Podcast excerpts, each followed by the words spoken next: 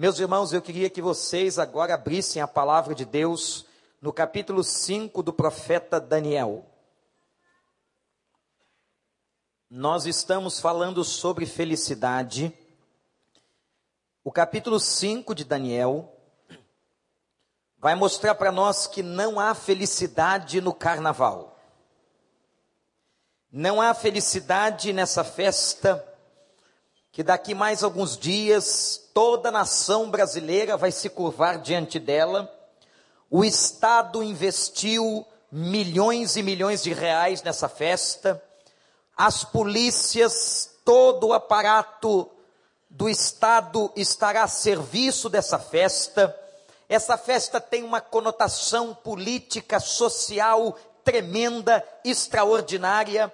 Ela mexe com a vida, com as empresas, com os homens, com as mulheres, com o comércio, com todas as coisas, mas eu quero mostrar para você um significado mais profundo, espiritual desta festa que a sociedade chama de carnaval.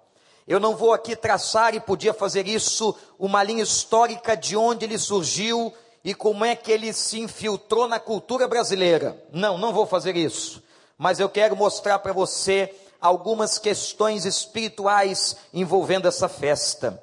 E meus irmãos, o capítulo 5 do livro do profeta Daniel, eu vou ler apenas o final do versículo, ou melhor, o final do capítulo, que é o versículo de número 30. Olhem para a sua Bíblia e deixe a sua Bíblia aberta, porque tudo aquilo que eu vou contar para vocês nessa noite está nesse texto.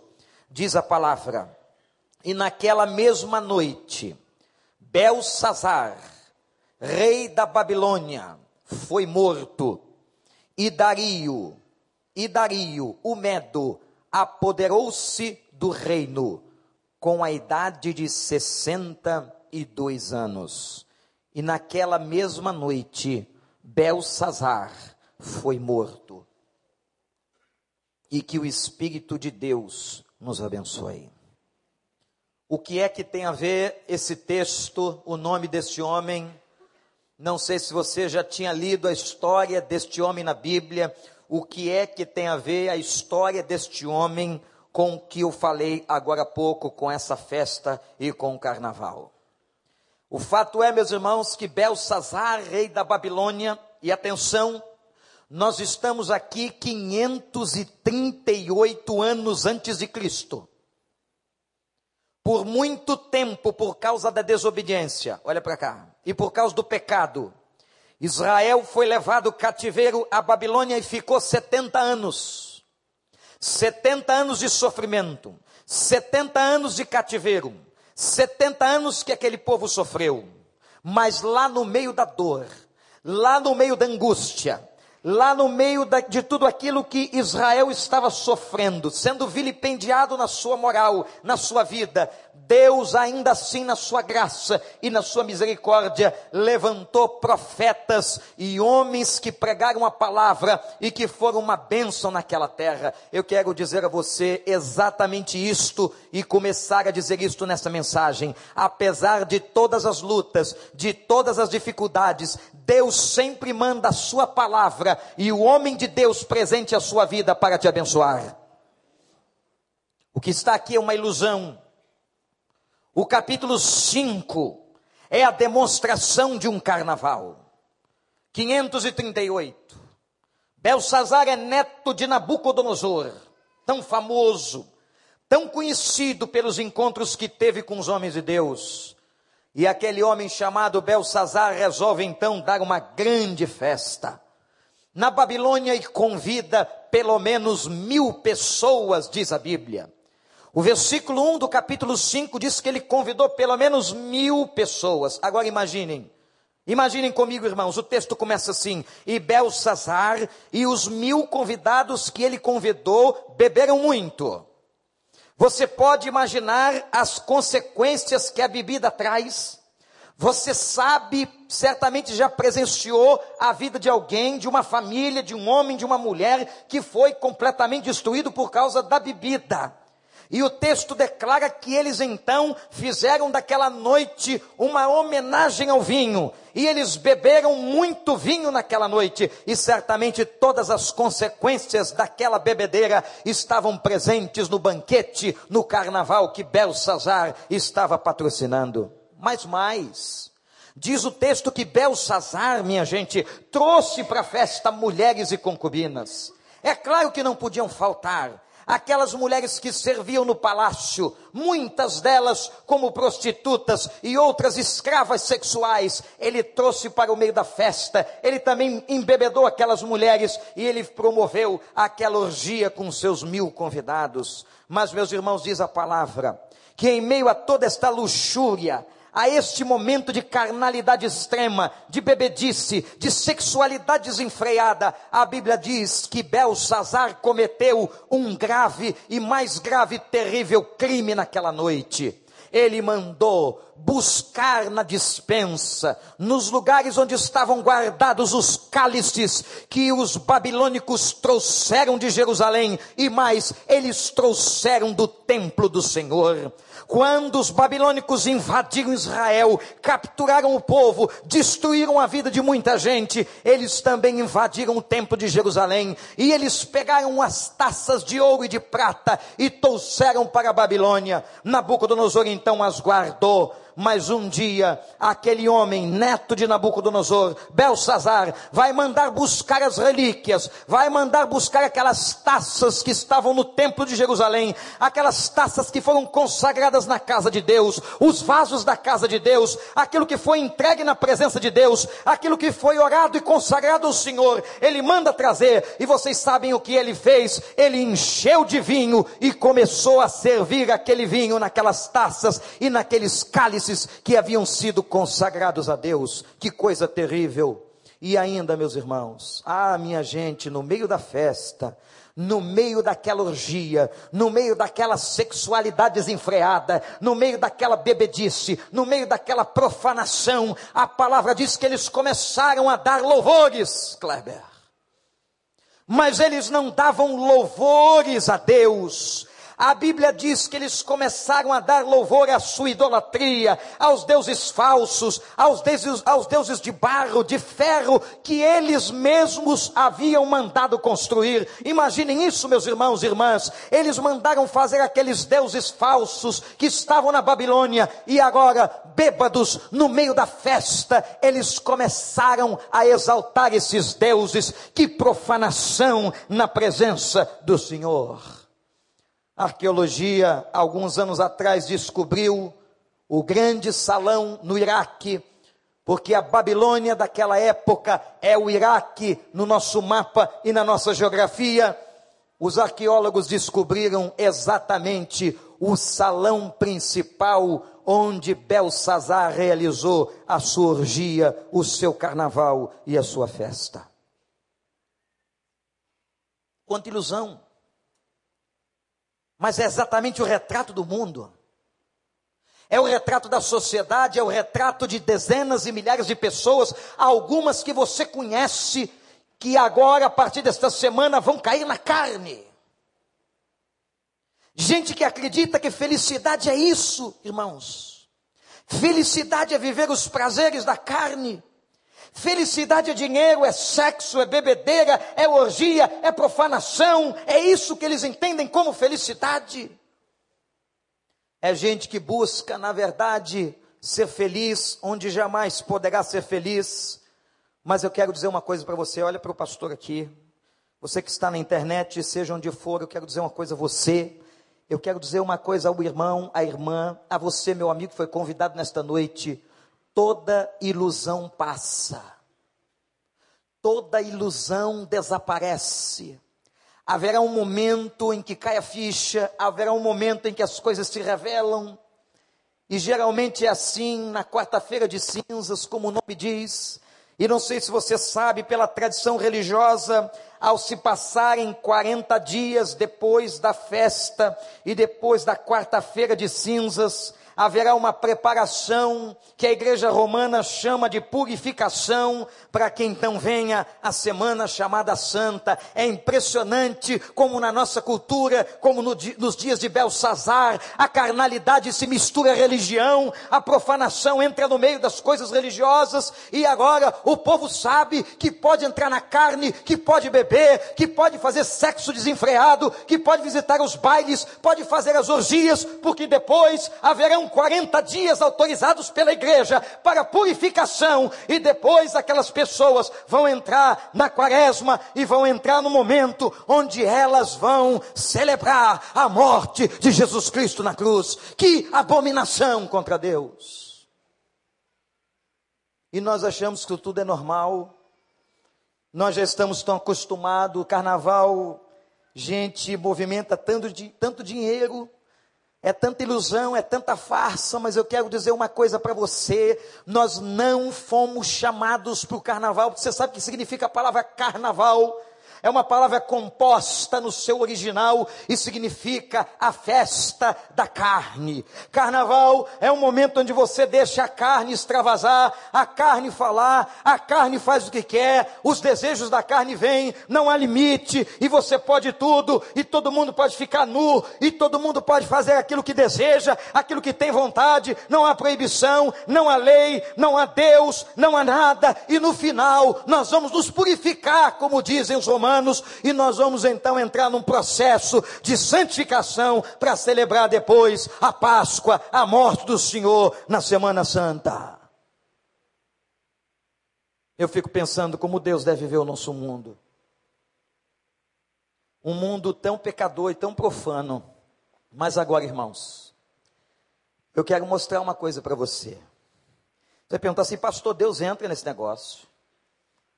Deus aparece no carnaval, eu quero dizer para você que aparece. Ele apareceu no carnaval de Belsazar. E ele chegou exatamente no meio da festa.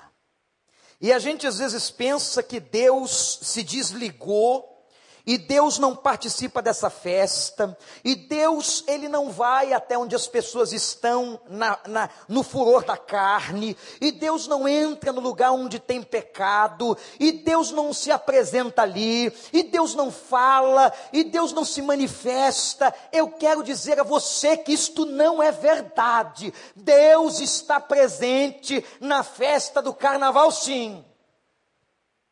Que choque, não é? Mas ele está presente de uma única forma. Naquela festa ele aparece para trazer juízo por amor. Você sabia que Deus ama todas aquelas pessoas que vão para os bailes? Deus ama aquelas adolescentes que vão engravidar exatamente no período do carnaval? Deus ama aqueles jovens que vão usar crack, cocaína todas as noites. Deus ama aqueles maridos adúlteros que vão para os bailes e aquelas mulheres que falsificam a sua identidade e são muitas vezes mulheres perdidas. Deus ama essa gente. Tem muitas pessoas que não entendem esta diferença, e eu quero repetir para você: olha para mim, Deus ama o pecador, mas Ele odeia o pecado. É por isso que quando Ele chega numa festa dessa, quando Ele está presente, porque o nosso Deus é onipresente, Ele pode e Ele está em qualquer lugar, Ele chega com amor, com misericórdia e com uma palavra de juízo. E você sabe o que quer dizer juízo? Juízo é intervenção de Deus. E aconteceu nessa festa exatamente isso quando Deus apareceu. Pastor, é. Imagine que o baile está rolando, baile de carnaval, está todo mundo com a camisa do Flamengo, gente perdida, sem salvação, só deixei esse menino se batizar porque ele agora é uma nova criatura. As coisas velhas já passaram. E tudo se fará novo. E você que é mais novo trocou a camisa, mas eu te vi. Tu tá aí com essa pele de cordeiro. Tá todo mundo no baile tomando vinho, as menininhas e todo mundo a festa da orgia. Olha para cá, os holofotes. Eu não sei se dá PP para jogar mais luz aqui onde eu estou. E lá no salão da festa de Belsazar, no meio da carnalidade, diz a palavra de Deus assim: no lugar mais iluminado do salão aparece uma mão. Meu Deus, vocês imaginam se nesse momento aqui, neste templo do Senhor, se aparecesse uma mão solta aqui no meio, uma mão grande, uma mão forte, o que você faria? Eu tenho certeza por revelação neste momento que muita gente correria por essa porta e diria: pelo amor de Deus, o que, que é isso? Uma mão sozinha, sem corpo, aparece e escreve na parede. Você sabe o que, aconteceu com o rei? Aquele valentão, forte, aquele homem que chamou todo mundo para o baile, você sabe como é que o cara fica quando bebe? Eu posso, eu faço tudo. E ele então ali com a sua arrogância, diz o versículo 6, 7 e 9, olhe na sua Bíblia, diz que ele mudou o semblante e ele ficou pálido. Ele ficou com tanto medo, diz a Bíblia, que os seus joelhos, olha para mim, batiam um no outro. Está na Bíblia. Leiam, leiam um no outro. Não conseguia parar o joelho de Belsazar. Ele estava com medo um no outro. E tem uma coisa grave aqui, pastor Frank e pastor Paulo. As juntas dos lombos de Belsazar relaxaram. Você sabe o que significa isso? Eu preciso dizer? as juntas dos lombos de Belsazar relaxaram. Efeito orgânico na emoção. Você já teve dor de barriga emocionada e não dá tempo. Hein?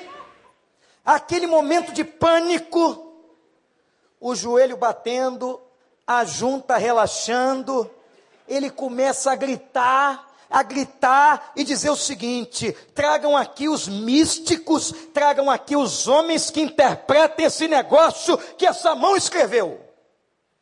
E o pior, quando os homens chegaram, aqueles sábios, um monte de gente demoniada olhou, olhou e leu e não entendeu nada porque as coisas de Deus são reveladas apenas para o Espírito e pelo Espírito de Deus.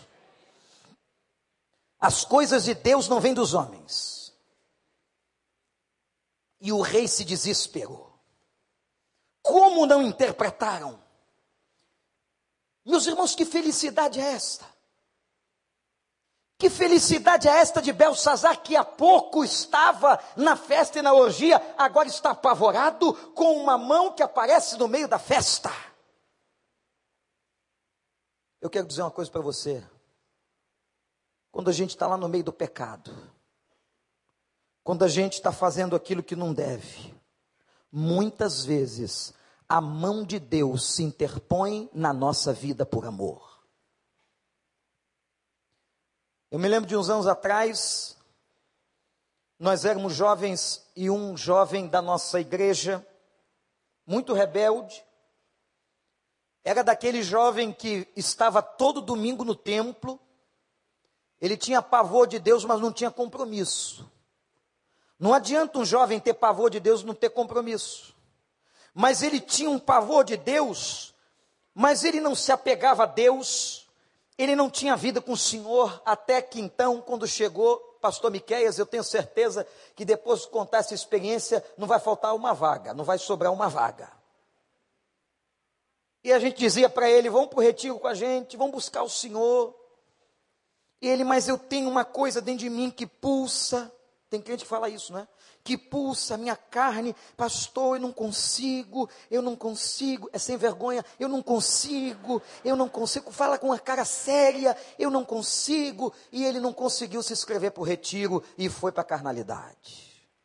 Primeira noite ele se esbaldou num baile de fantasia, na segunda foi num baile de mascarado, eu não sei qual foi a máscara que ele usou, Na terceira noite, o telefone tocou lá no retiro que a gente estava. Aquele rapaz, voltando do baile, estraçalhou o carro na Grajaú Jacarepaguá. O seu irmão ficou cego, ele estava com o rosto todo deformado. Eu me lembro quando nós fomos visitá-lo no hospital logo depois. E eu disse: E aí, meu irmão? O que, que aconteceu com você? Ele disse: Wander Toda vez que eu olhar no espelho agora, eu vou ver que a mão de Deus fez isso. O rosto dele estava todo marcado e cicatrizado, ferido, ainda com aqueles pontos, inchado como um monstro. E quando ele olhou para o João, irmão dele, disse: Meu irmão está cego.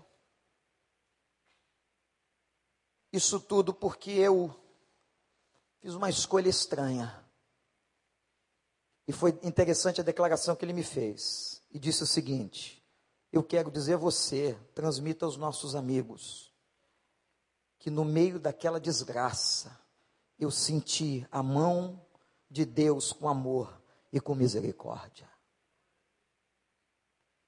A mão de Deus, ela vai sempre com amor e com misericórdia, mas vai com juízo. Aquele rapaz precisava daquela experiência. Muitas vezes nós sofremos, olhe para mim, está dando errado. Você está passando um momento difícil. Será que isto não é a mão do Senhor? A mão que apareceu no palácio de Belsazar pode ser a mão que está sobre a tua vida por amor. Um Deus que te ama, um Deus que não quer ver você no pecado. Um Deus que não quer ver você na carnalidade, na desobediência, longe do Senhor, longe da oração, longe da palavra, longe do povo dele. Talvez Deus esteja colocando a mão na tua vida para que você acorde. Mas ele disse mais para mim naquele hospital, Vander, eu não precisava passar por isso. Mas às vezes as nossas escolhas nos levam por caminhos que nós somos alcançados por consequências terríveis. E é verdade, gente. Até hoje, aquele meu amigo, já depois de muitos anos do desastre, ele tem cicatrizes ou marcas profundas no rosto e o seu irmão continua cego. Toda vez que ele chega no espelho, certamente ele se lembra que ali o Senhor resgatou a sua vida por misericórdia, e louvado seja Deus que, a Deus que ele hoje está firme no Evangelho e serve ao Senhor Jesus Cristo de todo o coração. Mas o pior é que às vezes a mão de Deus chega na vida de alguém, o Senhor aponta o pecado, o Senhor vem com juízo, e há pessoas que não aprendem. E Deus ama e Deus fala, elas não ouvem. Vem então, meus irmãos, naquela hora em que Belsazar está triste, está arruinado, está amedrontado com aquela cena misteriosa da mão que aparece na parede do palácio, no meio do carnaval. Quando ele começa a gritar, a mulher escutou. Os gritos nervosos de Belsazar, e vem a rainha. E sabe o que a rainha faz? A rainha diz assim: Ó oh, rei, eu me lembro que na época do teu avô, havia um homem e ele ainda está entre nós. Este homem interpretou os sonhos de Nabucodonosor. Mande chamá-lo. Ele está velho, mas ainda está aqui. Com 83 anos, a rainha estava falando do profeta Daniel. Daniel já com 83, imagine meus irmãos, que quando Israel foi para Babilônia e ficou cativo ali, Daniel tinha 16 anos, um adolescente, pastor Marcos. Mas o fato de ser adolescente não significa que eu, por causa da minha experiência, vá me contaminar com as iguarias do rei Daniel nunca se contaminou com as iguarias espirituais da Babilônia. Louvado seja o nome do Senhor. Daniel foi fiel. Daniel não se rendeu aos deuses babilônicos. Daniel era um homem de oração. Daniel foi perseguido. Aos 16 anos, agora com 83, é chamado. E eu imagino que o velho Daniel, de novo, ele podia estar velho no físico, no corpo, mas ele estava cada vez melhor para o Senhor ele estava cada vez mais perto do Senhor, ele estava em comunhão com o Senhor, ele vivia na presença de Deus, porque só um homem que vive na presença de Deus pode fazer o que Daniel fez agora. Já está acostumado. Daniel já havia comparecido diante de três reis, três: Nabucodonosor, o pai de Belsazar e agora Belsazar. Sabe o que, que Daniel fez? Irmãos, ele prega. E ele começa a contar e dizer para o rei Belsazar por que, que ele está passando por aquilo. E ele começa por um tema na sua pregação, irmãos e irmãs, interessantíssimo. Ele começa a pregar sobre orgulho. Que interessante. Um homem que estava fazendo um carnaval, com orgias e vinho, Agora, Daniel diz: Sabe qual foi o problema do teu avô? Olha que profeta. O problema do teu avô, ele está falando com o rei. Ele está falando com o rei. O problema do teu avô era o orgulho. Nabucodonosor, por causa do seu orgulho, Deus lhe tirou o poder. E sabe o que Daniel revelou? diz o seguinte na frente de todas aquelas autoridades que estavam no palácio: o teu avô ficou louco. O pecado deixa as pessoas loucas, está na Bíblia. O pecado deixa as pessoas perturbadas mentalmente. E teu avô ficou louco ao ponto de ficar como um animal irracional e passou a viver no meio dos jumentos e no meio dos bois e comeu capim. O pecado tomou tanto a cabeça do teu avô, Belsazar, que ele ficava como jumento pastando no campo. Imagine um rei agora pastando no campo. E ele ficou tão louco que ele parecia um animal. A sua comida era o capim da terra. E quando ele acaba de lembrar o passado do avô de Belsazar, ele diz: E você, Belsazar? Você sabia de tudo isso, mas não se humilhou. Você se exaltou, você foi para a carnalidade, você fez uma festa da carne, você fez um carnaval no palácio. Porque quando Deus levou Israel cativo para Babilônia, lá para o Iraque, Ele levou para mostrar aquele povo que Deus os amava e queria que Israel fosse mensagem para aquele povo, aquele povo que havia fornecido Abraão, o pai da fé, porque Abraão saiu de Ur, Ur, a terra dos caldeus. Olha o que Deus faz. Tira Abraão de lá para Abraão fundar o povo de Israel. E depois de alguns anos, Deus levou Israel para o Iraque, para fazer com que Israel pregasse na Babilônia. Belsazar, você não entendeu nada. Belsazar, você viu teu pai e teu avô sofrerem. Belsazar, teu avô comeu capim. Ah, gente, quando nós não aprendemos com a experiência traumática dos outros. Quantas experiências traumáticas na vida das pessoas nós presenciamos, quanto sofrimento, quantas famílias destruídas do nosso lado, quantas mulheres sofrendo, quantos homens sofrendo, quanta angústia no coração das pessoas. Nós vemos tanta coisa, nós sabemos de tanta coisa, mas às vezes nós não aprendemos. Belsazar, você não aprendeu, Belsazar, com teu avô.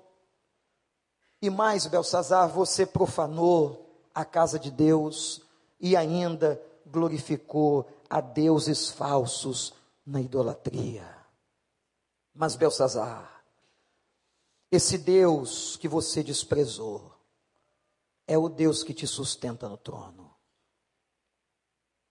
Porque o dia que o Senhor, vejam que pregação, quis tirar o teu avô, ele tirou. O dia que o Senhor quis depor Nabucodonosor, ele depôs. Então, Belsazar, eu vou te dizer o que, que significa isso. Haviam três palavras na língua dos caldeus, mas que eles não conseguiam entender. A palavra mené, que significa Deus contou os teus dias e o teu reinado, Belsazar. A segunda palavra que aquela mão escreveu na parede do palácio foi tekel. Tekel, você foi pesado e avaliado por Deus, e você foi reprovado, e foi achada a tua vida em falta, Belsazar. E terceira palavra, a palavra Perez, o teu reino foi dividido, entregue agora aos medos e aos persas. Meus irmãos, prestem atenção num fato: enquanto Belsazar realizava o carnaval dentro do palácio, dentro da sua casa, enquanto ele pecava, os iranianos, os medos e os persas cercaram aquela cidade e estavam tomando o seu reino. Que coisa! Enquanto você está pecando, o inimigo está destruindo a tua casa, a tua vida. Enquanto você está focado no pecado, você está dando brecha, a porta está aberta, o inimigo vai entrar, vai destruir, vai alavancar, vai fazer sofrer a sua família, vai fazer sofrer a sua vida. Enquanto você se dirige ao pecado, o inimigo está entrando de mansinho e destruindo a tua habitação. Ó oh, Deus, tem misericórdia de nós tem misericórdia. Porque tem muita gente, talvez aqui hoje, com a porta dos fundos aberta. Tem gente que está preocupada com a porta da frente e Satanás está fazendo a festa pela porta dos fundos. E sabe como é que a gente abre a porta dos fundos? Olha para mim, quando a gente cai na carnalidade. Quando a gente comete tudo aquilo que Deus não quer. Tudo aquilo que Ele tem avisado tanto a gente para não fazer tudo aquilo que ele tem ensinado, tudo aquilo que a palavra tem ministrado aqui ou em qualquer púlpito, tudo aquilo que você tem lido na Escritura, ele tem falado contigo, mas quando nós somos rebeldes, quando nós contrariamos o Senhor, o Senhor está falando tanto, a gente não ouve, o inimigo está entrando pela porta dos fundos. Ciro era rei no Irã, na nossa geografia era rei dos medos e dos persas, e sabe o que ele fez? Ele usou de uma estratégia, porque o Iraque, aquela região da Babilônia, era protegida pelo rei Eufrates. O Eufrates protegia aquela terra, então talvez Belsazar não vigiou. É muito interessante. A gente pensa que está tudo bem, que está tudo dominado, que está tudo cercado, que está tudo tranquilo. Vocês sabem o que Ciro fez? Aquele rei no Irã, ele foi então, ele mudou o curso do rio.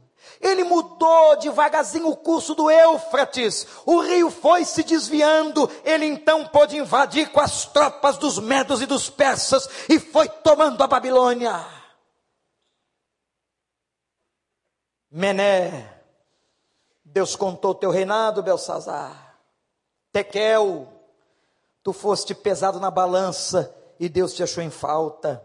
Perez, o teu reino foi dividido e entregue nas mãos dos medos. E mais, naquela hora, quando Daniel chega, o profeta, o homem de Deus, o homem tomado pelo Espírito Santo, aquele carnal de Belsazar oferece dinheiro pela revelação. Ele diz assim: se você revelar, eu te dou tudo. Imagina isso, homem que está aqui nessa noite. Eu te dou poder, eu te dou riqueza, eu te coloco na frente do meu reino. Você será importante na Babilônia. Daniel, homem de Deus, com estirpe espiritual do Senhor, olhou para Belsazar e disse: guarda o teu dinheiro. Não se compra revelação. Não se compra a palavra. Guarda o teu dinheiro. Porque a profecia, a palavra que eu tenho para você é palavra de juízo. Meu amigo, você que entrou aqui nessa noite, eu quero dizer para você que tem coisas que Deus não negocia. Não negocia. Às vezes eu encontro na porta da igreja, depois do sermão, alguém dizendo, pastor, que palavra dura. Será que não tem um jeitinho? Não tem jeitinho na Bíblia?